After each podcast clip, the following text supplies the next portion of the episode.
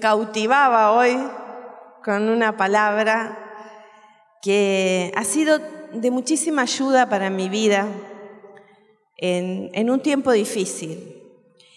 Y, y hoy la quiero compartir con ustedes. No sé si alguno está pasando un tiempo difícil, pero a veces tenemos esas temporadas en que las cosas no van tan bien. De paso, saludo a quienes nos acompañan a través de internet, que nos están mirando tal vez a la mañana, a la tarde o a la noche, no sé, acá eh, estamos en una noche fría de, de julio del 2023, pero el Señor no tiene tiempo, ¿verdad? Esto lo podemos estar viendo en cualquier momento, pero el Señor es el mismo ayer, hoy y siempre. Y les decía que, bueno, eh, saludamos a los que nos ven por internet y a ustedes también.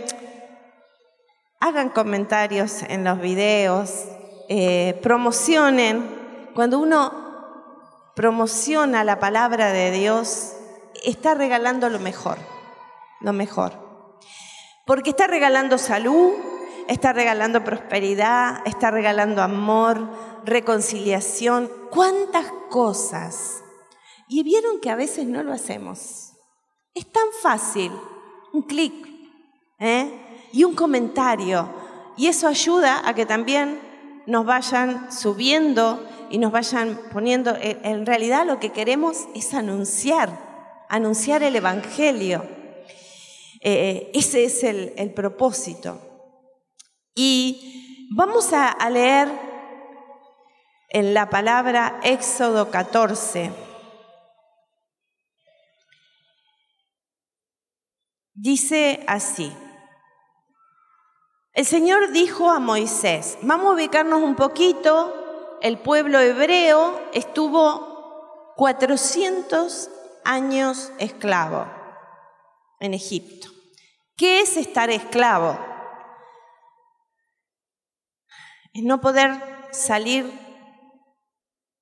de una situación tal vez de pobreza, de miseria, de escasez, de enfermedad, de dolor, y no poder dirigir tu vida hacia las cosas hermosas que Dios tiene preparado.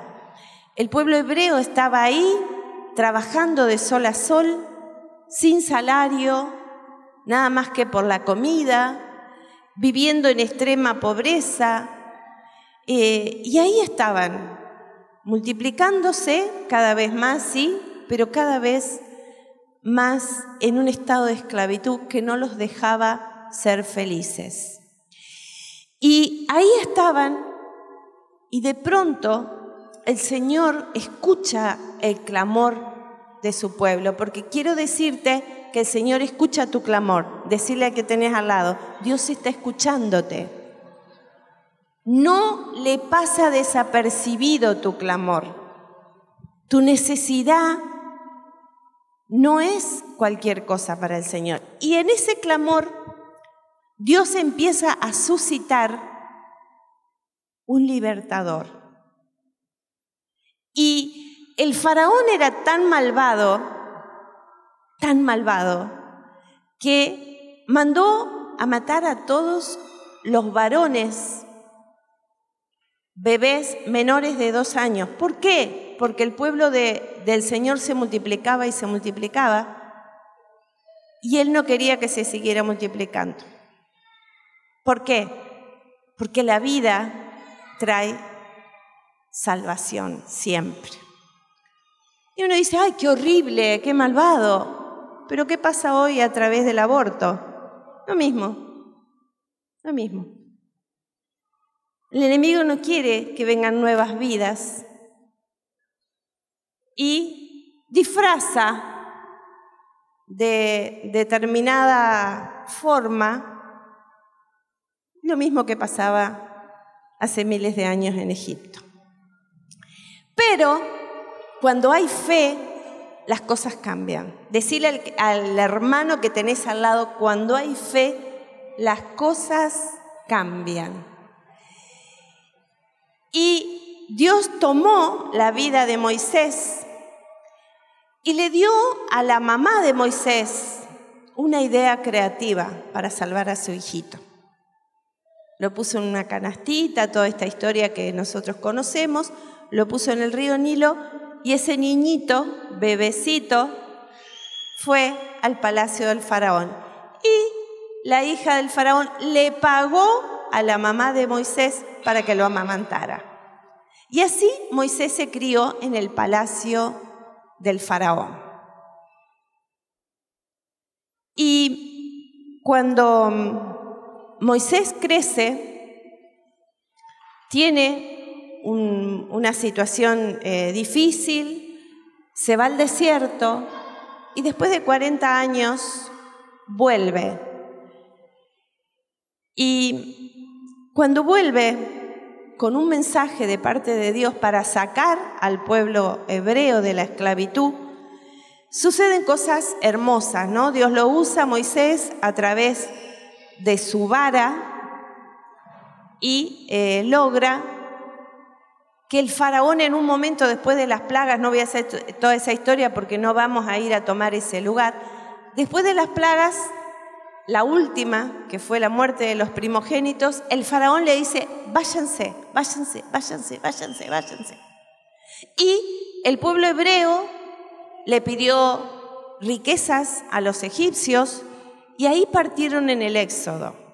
Partieron todos. Y acá vamos a tomar en este lugar. Salen todos de, de Egipto y Dios les dice que cambien de rumbo. Y acá vamos a retomar esta historia. Eh, el Señor dijo a Moisés, diles a los israelitas que cambien de rumbo y vayan a acampar a Piajirot, entre Migdal y el mar, frente a Balsefón. Acamparán frente a Balsefón a la orilla del mar. El faraón pensará, los israelitas andan perdidos, el desierto los tiene atrapados. Yo haré. ¿Quién va a hacer esto? Dios. Yo haré que el corazón del faraón se endurezca y los persiga. Lo voy a repetir. Yo haré, o sea, Dios, que el corazón del faraón se endurezca y los persiga. Y me cubriré de gloria a costa del faraón y de todo su ejército y reconocerán los egipcios que yo soy el Señor.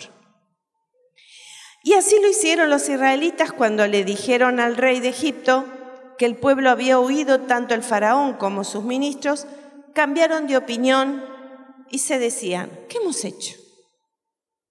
Hemos dejado salir a Israel y nos hemos privado de su servicio. A ellos no les importaba, por supuesto, el pueblo de Israel. Le importaba que era mano de obra barata gratis, mejor dicho. Mano de obra gratis. ¿Y cómo nos hemos privado de sus servicios? Entonces el faraón hizo preparar su carro de guerra y salió con sus tropas. Puso en marcha a 600, 600, ¿se imaginan lo que son 600 carros?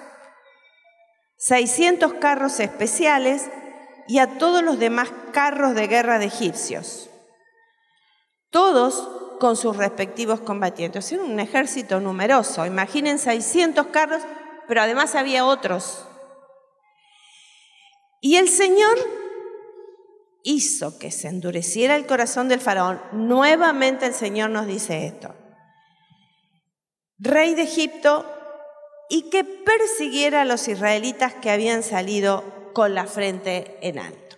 ¿Qué es lo que Moisés siempre iba a Faraón y les decía, deja salir a tu pueblo para que, te para que vaya a adorar al Señor. Ese era el mensaje que siempre le daba Moisés al faraón. Deja salir a tu pueblo para que le vaya a adorar en el desierto. ¿Qué es el desierto? Un lugar inhóspito, un lugar que no es cómodo. ¿Has estado en esos lugares? en tu vida, en, ese, en momentos. A lo mejor una enfermedad es un desierto, una separación es un desierto, eh, conflictos en la familia, falta de trabajo es un desierto, problemas económicos es un desierto, un vicio del que no podés salir es un desierto. ¿Cuántas cosas? Entonces, eh, vamos a ver cómo era el faraón. El faraón era malvado, porque la imagen del faraón es la imagen del demonio. El faraón decía, mátenlo, y bueno, era ley. No había eh, concejales, no había diputados, no había legisladores, no, era lo mato y lo mato, encarcélenlo, listo. Era la palabra del faraón, era absoluta. Nadie le cuestionaba nada. Si él decía, divídanos a la mitad, bueno, eso hacían. Y el pueblo hebreo había sido libre de esa esclavitud. Y, cuando ellos ven que eh, viene el ejército del faraón, ellos están en esta situación. Delante tienen el mar y detrás ven que viene el ejército con todos esos carros, con todos esos caballos, con todos esos guerreros y además el faraón. ¿Cómo nos sentiríamos nosotros? ¿Cómo nos sentiríamos? Por supuesto, ¿qué les pasó a ellos?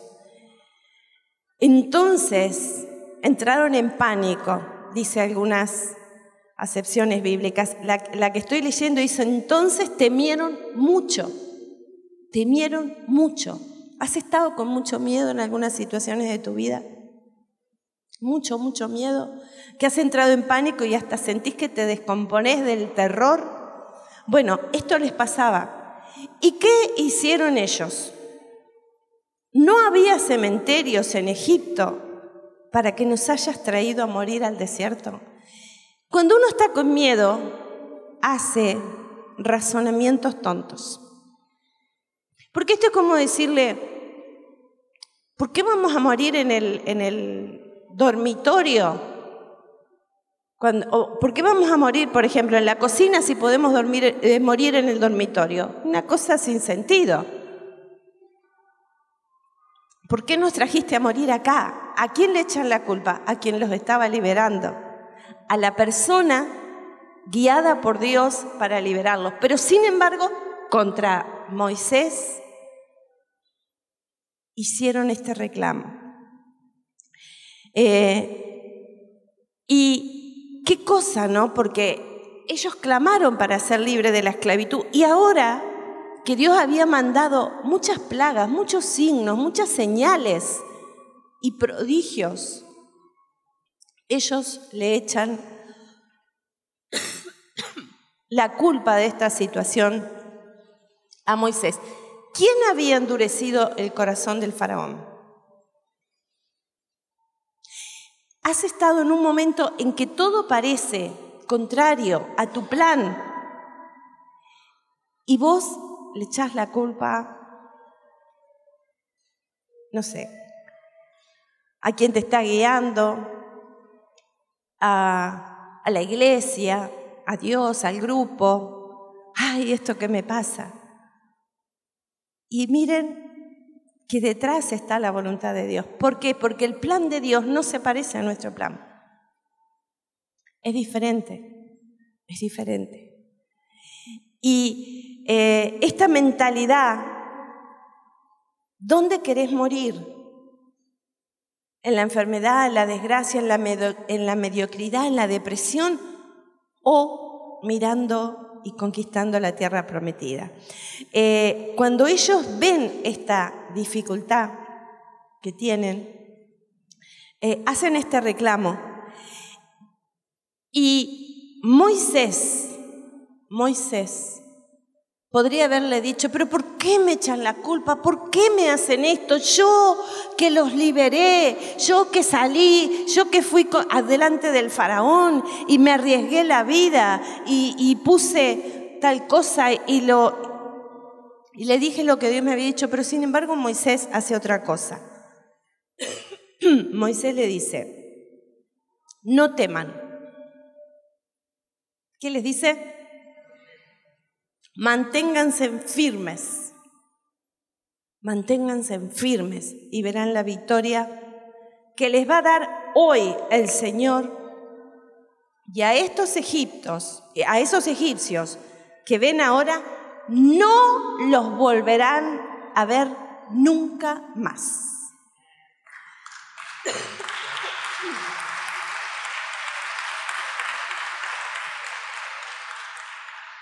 Y el Señor combatirá a favor de ustedes sin que ustedes tengan que hacer nada. Me encanta este pasaje porque tiene tantas riquezas, hermano, para nuestra vida personal. Cuando vos estás en una dificultad tan difícil como la que estuvo el pueblo de Dios en este momento, ¿qué le dice? ¿Cuál es el consejo? No temas. Porque tu mente es la que tiene miedo. Tus pensamientos son los que se van hacia el lugar oscuro.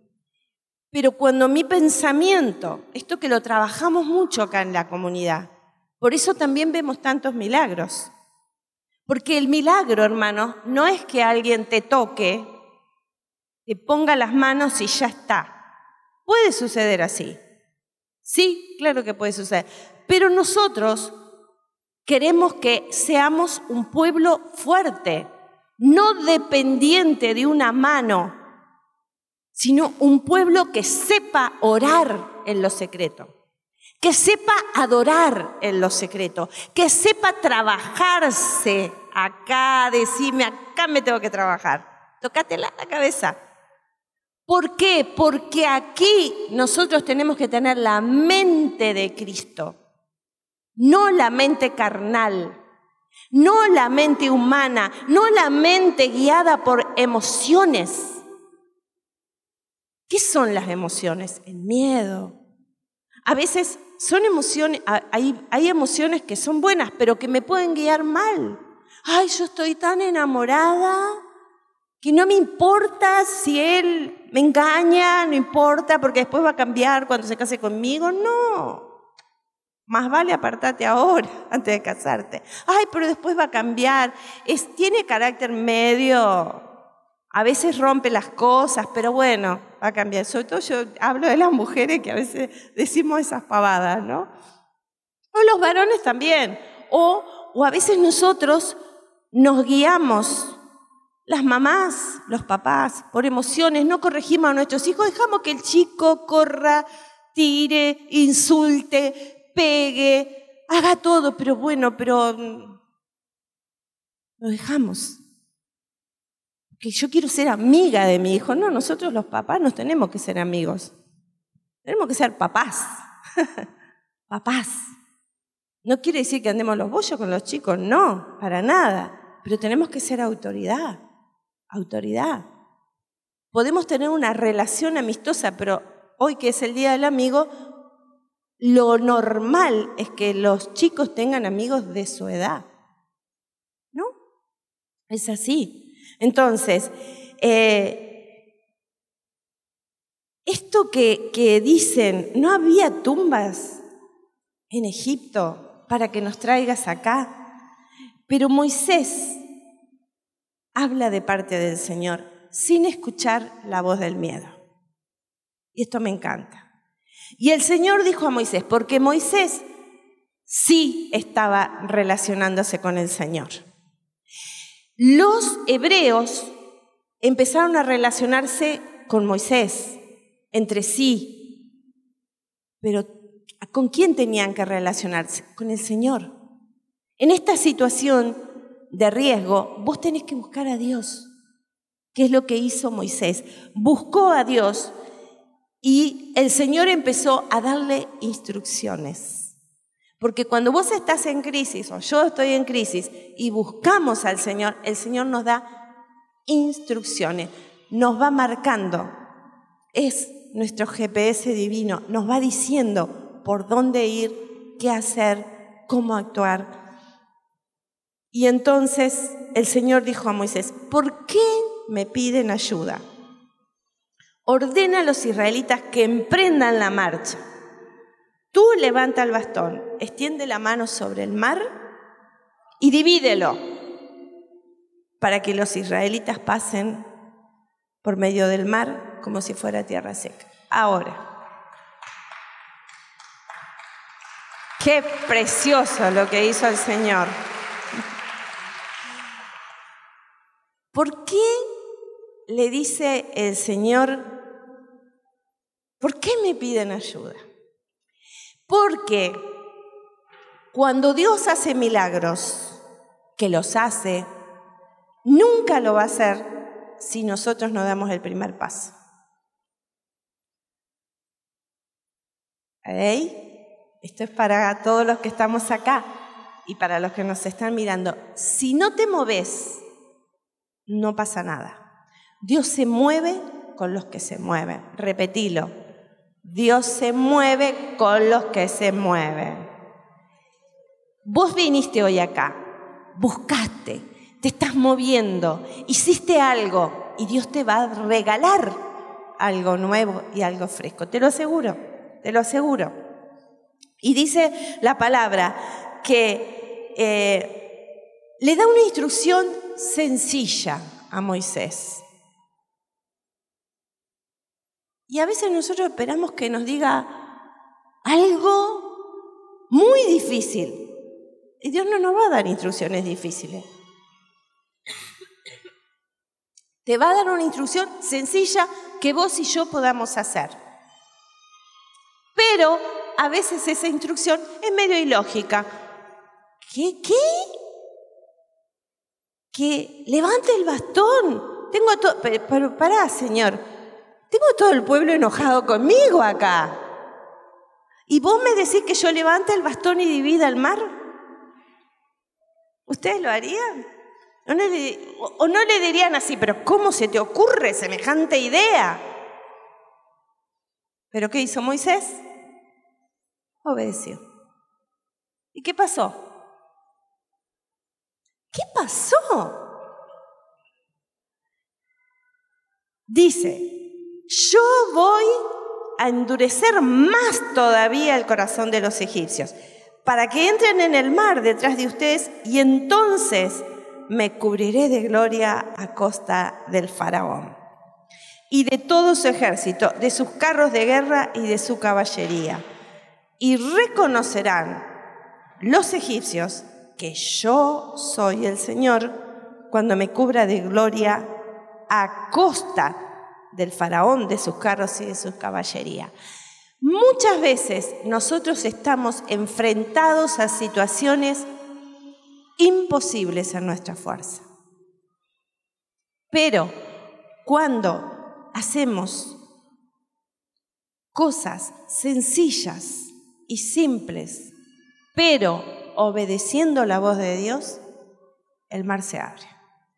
Y vamos a ver cómo fue que se abrió el mar. Dice la palabra que tu pueblo, mi pueblo, dice el Señor, va a pasar como en tierra seca. Pensemos, un mar que se abre en un momento y queda seco, seco seco como para que las carretas que llevaban los animales, los niños, los ancianos, todo pasaran como que si fuera tierra seca. Nosotros estos días que, que estábamos con la obra, que había llovido varios días, cuando vino el camión se empantanó y quedó ahí. Y tuvimos que esperar que se secara, porque ¿qué pasa en el barro? Las ruedas se atascan, queda todo ahí. Pero acá el Señor hizo que el, mar quedara como un camino seco. Y eh, entonces dice que el ángel de Dios que iba delante de los israelitas fue y se puso detrás de ellos. O sea, iba pasando el pueblo de Dios, columna de agua, columna de agua por el otro lado, y el pueblo de Dios pasando en tierra seca. Y el ejército del faraón atrás. Pero ahí empezó a caminar el pueblo. Y empezó a caminar y a medida que iban caminando, iban avanzando y también avanzaba el ejército del faraón. Pero dice que el ángel de Dios que iba delante de los israelitas fue y se puso detrás. Quiere decir que hay ángeles del Señor que van a ir a veces delante nuestro, a veces detrás nuestro. Es así, hermanos. Nosotros no vemos el mundo espiritual a veces con nuestros ojos naturales, pero cuando nosotros tenemos fe, vemos las maravillas. ¿Y cuándo vemos las maravillas? Cuando no podemos hacerlo en nuestra fuerza. Por ejemplo, nosotros con José, con mi esposo, nos compramos la primer casa que fuimos propietarios, estando sin trabajo. Rarísimo. Estábamos sin trabajo. Y se nos abrió la puerta para comprar una casa, se nos dio un crédito y después ese crédito el enemigo también nos pasó así exactamente. Estábamos viviendo en la casa, ya había sido pre-otorgado el crédito, el, el, dueño de la casa nos había permitido habitarla porque nosotros estábamos alquilando y en ese periodo que pasaba le pedimos permiso para ir y habitarla, pintamos, estábamos re felices en esa casa que era pequeña en ese momento, pero para nosotros era un palacio. Y de pronto llega el faraón y nos dice, no se les da el crédito, tienen que irse de esa casa. A nosotros se nos congeló desde la punta del cabello hasta la punta del pie, quedamos así paralizados. ¿Qué hacemos? Habíamos gastado todos los pequeños ahorritos que teníamos para señar esa casa, no teníamos para alquilar, no teníamos a quién pedirle garantía. Era el faraón y el mar. Pero bueno, nos sumergimos en un ayuno con José, fuimos al banco y mientras uno oraba, el otro oraba en lenguas y mientras uno hablaba, el otro... Y no nos querían atender y, nos miraban así, José se acuerda de esa imagen, nos miraban así los gerentes para allá, pero nosotros dijimos, de acá no nos vamos, acá estamos pisando, pisando, pisando el mar, pisando el mar. Al final cuando salimos de ahí, salimos con el crédito otorgado por pura gracia y milagro del Señor.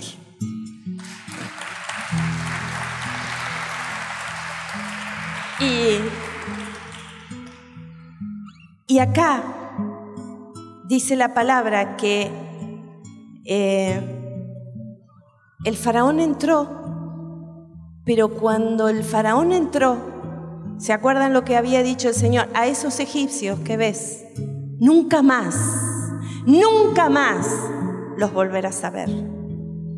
Y cuando los egipcios entraron, el faraón y todo su ejército, las aguas empezaron a juntarse y el mar volvió a ser el caudal que tenía antes de que el pueblo pasara. Lo que quiere decir, hermano, que cuando vos y yo tenemos fe, cuando vos y yo creemos y adoramos a Dios en el desierto, hay algo grande que va a suceder en tu vida y en la mía. Porque miren, les cuento la historia de la casa nuestra. Nosotros alquilamos 20 años y pudimos comprarnos esa casa que, que nos costó muchísimo pagar ese crédito.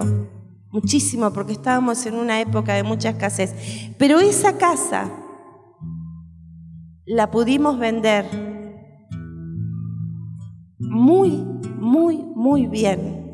Y con ese dinero nos compramos la casa, nos hicimos la casa que estamos viviendo ahora, en un barrio hermoso y una casa de nuestros sueños, que también para nosotros es un palacio, porque no es el valor que tiene para los demás, sino el valor que tiene para tu corazón, lo que Dios te dio, porque nosotros sabemos que no fue en nuestras fuerzas, que fue con oración, que fue con búsqueda genuina del Señor, que fue con horas en su presencia.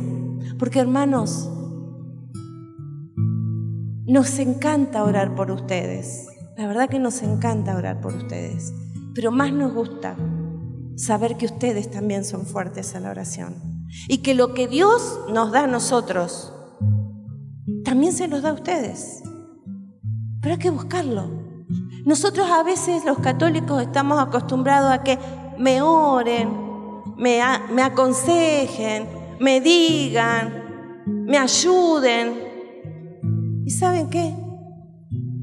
Es como cuando vos le haces todo a un hijo que puede, le cortás la carne y el nene tiene 14 años y está la mamá ahí cortándole el churrasquito. No lo estás ayudando, no le estás haciendo bien. Y acá es lo mismo, hermanos. Nosotros hablábamos hace unos días con, el arzobispo y él nos daba unas, unas, líneas así de, algunas cosas y nos encantaba lo que él nos decía. Porque nosotros tenemos que formar, cuidar, alentar, eh, llevar a las personas a la madurez en Cristo. Porque vos y yo podemos tener la mente de Cristo. Imagínense, nosotros acá tenemos un milagro hermoso, de, lo nombramos siempre, de Mía que se sanó de cáncer. Pero si ella no hubiera tenido los elementos ¿De qué le valía que viniera una vez por semana acá? No, esa batalla hay que hacerla cuerpo a cuerpo, minuto a minuto, momento a momento. Y vos tenés que tener las herramientas. Mía tiene su cuadernito con las citas bíblicas, cómo orar, cómo estar. Ella tenía su rosario, ella tenía sus oraciones, su mamá, su papá, sus abuelos. Y eso es lo que nosotros tenemos que hacer. Acá vamos a ver muchos milagros. Y de hecho estamos viendo. Pero nosotros tenemos que ser un pueblo fuerte, hermanos. Fuerte, fuerte en Cristo. Fuerte en oración. Fuerte en conocimiento de la palabra. Fuerte en encuentro con Dios. ¿Y qué hizo el pueblo de Dios? Después que pasó por el mar, adoró, adoró al rey adoró al rey. Moisés y los israelitas cantaron este canto al Señor. Cantaré al Señor porque Él se cubrió de gloria. Caballos y jinetes arrojó al mar. Mi fuerza y mi refugio es el Señor. No una persona, no alguien con autoridad. No, tu refugio y tu fuerza es el Señor, hermano. Ponete de pie y declaralo. Mi fuerza, mi refugio es el Señor y con Él me quiero encontrar.